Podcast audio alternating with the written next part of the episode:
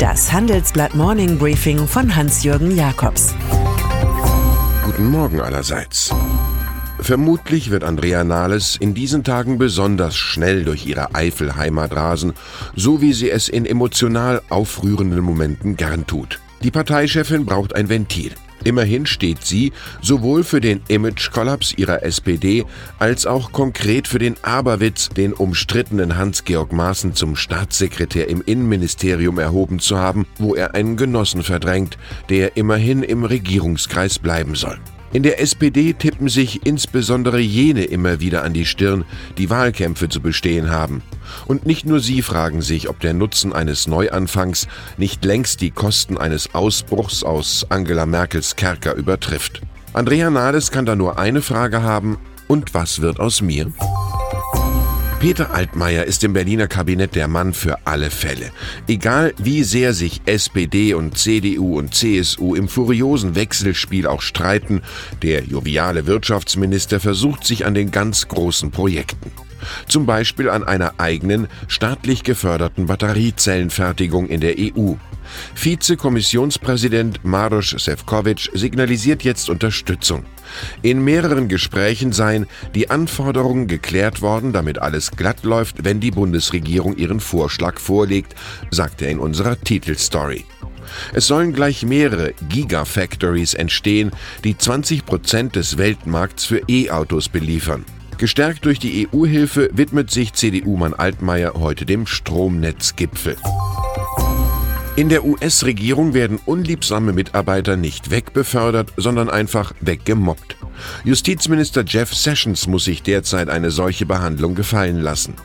US-Präsident Donald Trump erklärt im Interview, ich habe keinen Generalstaatsanwalt.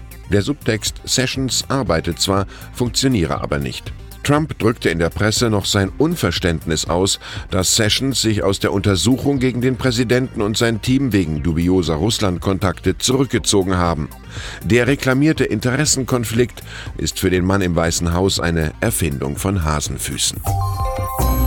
Harte Kritik von UN-Flüchtlingskommissar Filippo Grandi.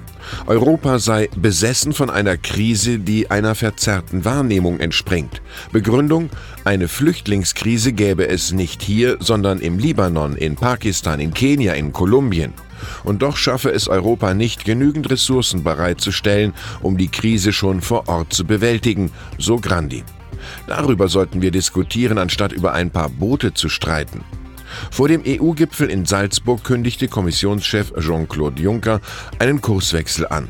Es müssten nicht mehr alle EU-Staaten Geflüchtete aufnehmen, es genügten andere solidarische Beiträge zur Migrationspolitik, was immer das wohl bedeuten könnte. Die Dinge beim Billigflieger Ryanair liegen so sehr im Argen, dass von der heutigen Hauptversammlung in Dublin Journalisten ausgesperrt sind. Es wird auch so genügend Fragen an den in Eigen-PR vernarrten CEO Michael Leary geben, der einen Tarifkonflikt eskaliert hatte. Die Gewerkschaft der Piloten fordert nun seinen Rücktritt. Die Airline bietet dagegen seit neuestem allen Piloten eine Festanstellung an. O'Leary hat offenbar mitbekommen, dass die Wildwestzeiten im Lufttransportwesen ihrem natürlichen Ende entgegengehen. Wer gern Recht behält, den überhört man, rät Lao Tse. Und dann ist da noch Wolfgang Grupp, Geschäftsführer von Trigema aus Burladingen, der wie viele Deutsche gefrustet von Lufthansa Eurowings ist. Beim Familientrip nach Rom zur Papstaudienz waren Koffer verloren gegangen. Ehefrau, Sohn und Tochter mussten sich in Italiens Hauptstadt neu einkleiden. Schon im Sommer hatte sich Grupp nach einer anderen Fehlleistung bei Lufthansa-Chefaufseher Karl Ludwig Klei beschwert.